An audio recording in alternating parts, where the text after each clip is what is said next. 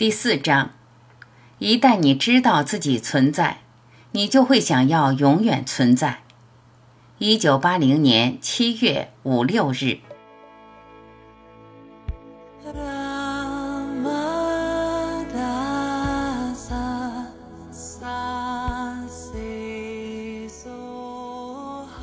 求道者，但若是死亡之后，那些已理解生命元气的人。和不理解的人结局都相同，那我们又何苦努力成为了知者去理解他呢？导师，谁能说自己就是无特质、无属性的超凡，在死后依然无有特质和属性呢？只有那个活着时已然了悟自己就是尼古拉、无特质、无属性的人，才能如是说。他不知道自己是在或不在，存在或不存在，完全无法影响他。那就是尼古拉，那就是超凡。孟买并不知道自己是否存在，灵魂阿特曼会否上天堂或下地狱。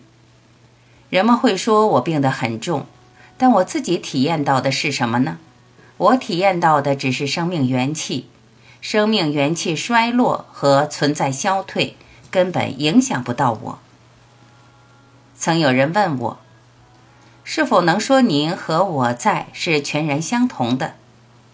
我回答：给我一份你是什么的样本，再给我一份我是什么的样本，然后我就能告诉你我俩是否相同了。求道者。但我很肯定的是，您的信徒都希望您能够继续注视。那么，您会回应信徒们的这个深切愿望吗？导师，有什么回应的必要呢？深具信仰者必会具信而体验到我的教诲真实不虚。我们会拥有世界的经验，是因为有人在体验狂喜。从我们父母的业之中生出了我们所有的痛苦与哀伤。求道者，您的意思是说，对立的双方总是相伴相生的吗？苦乐恒存于心是必须的吗？导师，所有的概念都是源于你尚未理解自己的真实本质，因为你不理解你是什么。所以你会受苦。求道者，马哈拉吉是否会尽责的照顾他的家庭及其他？口译者，是的，而且他做的更多。求道者，谈到生命能量，我们通常意识到的两个方面是思想和语言，思想的表达。生命能量的另外两个方面是什么呢？在我们的灵修中，是否有必要先觉知到这两者？导师，帕拉和帕香提就是你觉知到你存在，觉知到你在。他们就是我前面所提到的两种表达，两种语。觉知到你的存在，就是觉知到这两种语。他们的意思是说，你处在清醒、沉睡和认知三种状态中。接下来的两种语，就是你在世间的表演、事业，以及你如何通过心智及其引发的行动来表演。上述四种语可以通过以下方法来鉴别：第一种语帕拉，对应于你的原初状态，那时的你。甚至不知道自己存在，然后会出现一种感觉，就是你即将变得有意识，那依然处于帕拉的状态。但是帕香提意识开始形成，紧随其后。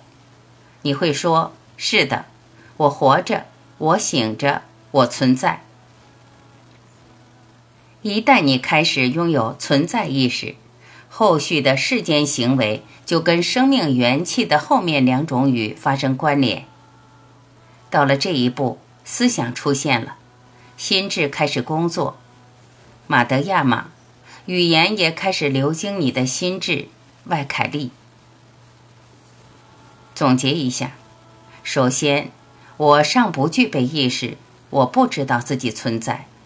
然后，意识把自己强加到这种无觉知状态上，直到我们开始感觉自己有意识。最终，随着不断的自我强化，进入完整意识阶段。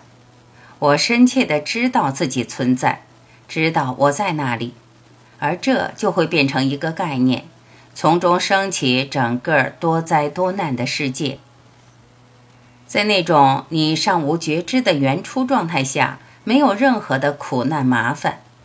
然而，一旦意识旗帜鲜明地跳了出来，麻烦也就随之而来。这意识不是我的，我知道这不是我的。但它是强加于我的，然后我开始说它就是我，认同感于焉产生。先前当我说意识时，有人问我是否意指这具身体，我回答不是的，不是身体。为了让意识能够得以显现，它需要一个身体或载体，而身体则是意识的实物。若无实物，身体无法存在。若无身体，意识也无法存在。所以，身体是维系意识存在的食物。如果身体和食物消失，意识也就只能随之消失。还有人会问：所谓的阿特曼或真我跟这个意识有何不同？它们其实都是同一回事，只是在不同的语境下采用不同的术语罢了。内涵基本上都是相同的。我喜欢用的词是“味道”，身体的精华，精华的味道就是存在，感觉自己活着，并且想要活下去。人都很喜欢活着的状态，并渴望尽可能长久地活下去。所以，这个味道就是对意识之爱。求道者。我还有一个问题。今天早上我听口译者说，我们大部分的灵修都带着某种目的性，虽然我们非常积极地参与其中，却是尝试对自己的一种操控。他们其实是生命能量的表演。导师。所以他们是否有价值？这是你想问的问题吗？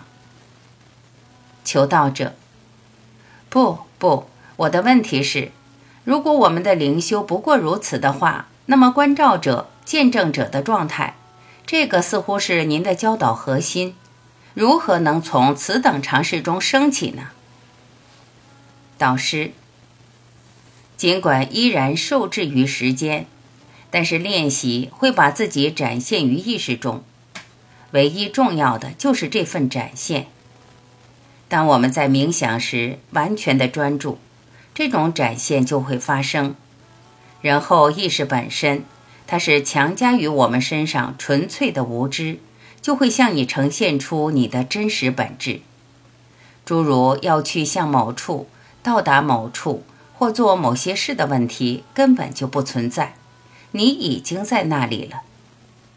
当然，一个人活在世上就必须工作。必须经营你的俗世生活，但你一定要理解，那些自动蹦出来的家伙，这个身体、心智和意识，完全是不请自来的。我没有邀请他来，是他自己不请自来，闯入我原初那无有时空属性的状态中。所以，无论发生什么，都是在红尘俗世里忙活。生命元气和心智在运作，但是心智会诱惑你相信它就是你。因此，切莫忘记，你是那超越时空的见证者。哪怕心智诱惑你说你就是那个正在行动之人，你也别相信他的话。永远都要把你的身份跟那个正在工作、思考、正在说话的家伙分开。已经发生的一切，换句话说，那个正在工作的器具是强加于你的原初本质上的，但你却不是那个器具。你要把这一点牢记在心。一切的有情众生，其内在都有着一位导师。若非有此导师在场，这个有情生命根本就不可能存在。存在本身即是导师。至于说那四种语，它们是生命能量之果。无论何时有生命能量，就会有阿特曼；反之亦然。一旦生命能量离开身体，所有的四种语都会离开，自然也就无法感知到阿特曼。我的意识存在以及所有的活动，都只是因为生命能量而发生的。所以，当生命能量离开身体，我的意识就会不知所终，身体也就随之倒下。那么，我问你，谁在那里？求道者，无名者在那里？我不知道谁在那里，因为他没有名字。导师，生命能量和我意识的存在是鸠占鹊巢，他们体验了你的存在，你就是因此而知道你在。若是没有前面两者的存在，你将不可能知道自己存在。马哈拉吉对某位新来的学生说：“你正在练习瑜伽，你有导师吗？”你一直以来试图结合的是什么？你想把什么跟什么结合？结合的双方是何种存有？求道者，为了移除小我。导师，目前你只是听讲就好，所以请坐到后面某处。如果你喜欢这里所说的东西，你可以留下，否则就不必再来了。但是别问任何问题，只是听着现场的问导师就好。作为一个新来者，你想要问问题吗？你认为自己不知道，那就对了。无论你自以为知道了什么，那都是错的。所有你自以为了解的东西都是错误的，而你不了解的东西才是对的。前者有始有终，后者则无始无终。求道者，心智必须静止下来，因为心智的运作会引发干扰。导师，你说过你并不是心智，所以无论心智是安静的或纷乱的，与你何干？你又不是心智，你是你所不知的。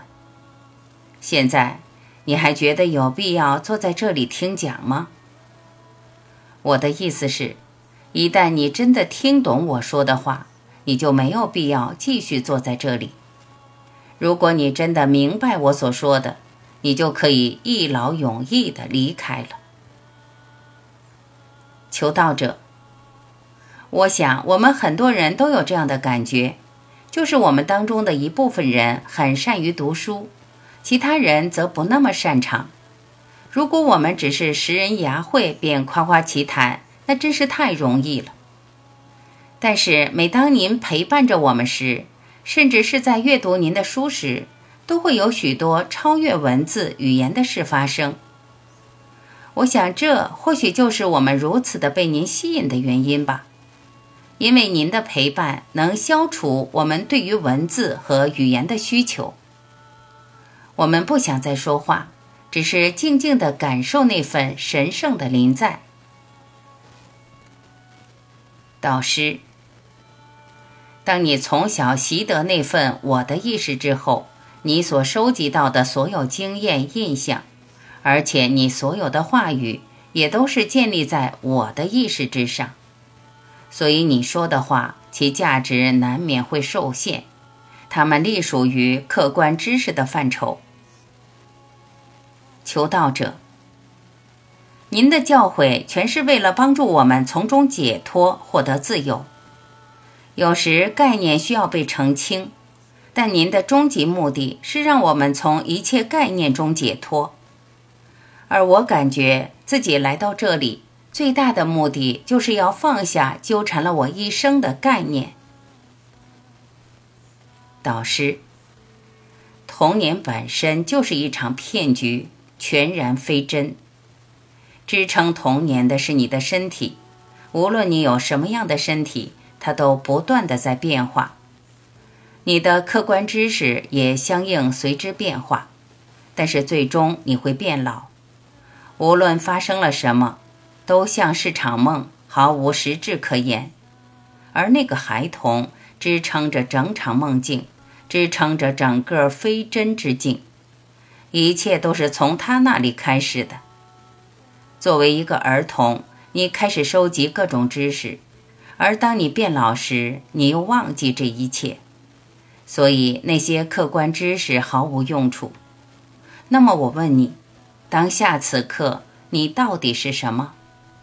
无论你收集来何种身份和形象，你都不断的在失去它们。那么，你的真实身份到底是什么？假设某个人年纪很大，例如已一百二十五岁，他的身体已变得非常虚弱，最终快要撒手人寰。那么，我们是因为什么而说某个人死了呢？为什么呢？求道者，客观地说，当一个人死了，那状况可谓是一目了然。生命元气离开身体，而那具身体变成了一堆正在腐朽的细胞。导师，当那个童年耗尽或熄灭，你就说他死了。之前因为那个童年还在，所以你说那个人还活着。求道者，难道您的意思是说，生命开始？且终结于儿童般的心智状态。我理解的是，我们的身体在童年时期启动了，在某种意义上，那个从出生时刻被启动之物一旦消停，我们就死了。导师，为何它会被称作童年？童年到底是什么？童年这个词是如何首次浮现的？试着理解一下，被称为童年的那个法则究竟是什么？求道者，在儿童身上，意识还显得很不成熟，他尚未感觉到自己的独立存在性，也还未形成“我是这个”或“我是那个”之类的概念，他还是比较随意的。导师，在一颗生果子里有没有甜味？求道者，没有。导师，最终甜味是否会到来？它是从哪里来的？求道者，是从果实成熟时的生物化学反应中来的。导师，当你了知童年究竟为何物时，你就解脱了。矛盾的是，你将会发现自己早已解脱。你必须试着了解自己的我的意识或存在，借由那样的理解，你可以获取海量的客观知识，还能试着掌控世界。但如果你不了解我的意识，那么你将会受到束缚。你可以在世上为所欲为，但终有你挣不开的锁链。意识，孩童的意识，必须理解意识。他必须了知自己，那是唯一的一条路。哪怕你活了一千岁，这千年以来，无论你时不时地给自己找来各种身份，却无有一物能够维持恒常不变。哪怕你长命千岁，却依然无法给自己找到任何永恒不变的身份。每样东西都涵括在你认为。自己是个孩童的这份认知中，而所有这一切最终都会烟消云散，所以你整个的身份也会消失，连同那份孩童的认知，概莫能灭。这个童年和这份孩童的意识，它是真的吗？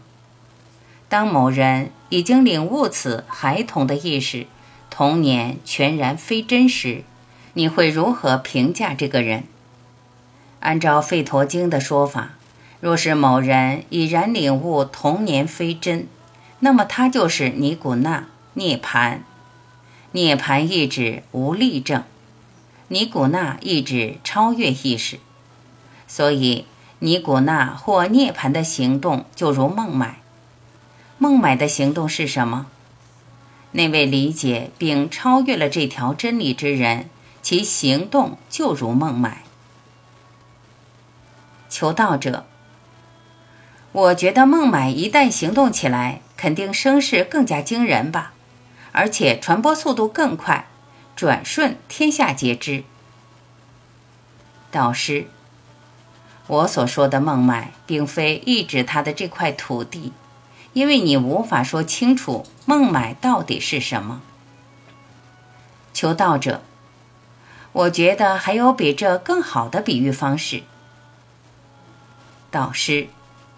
当你有标准时，可以比较大小；但若是你将要指称之物，无论是用大或小来指称这唯一的实存时，你又如何去比较？如果你不能找出一个更小之物，你如何能够说某物较大？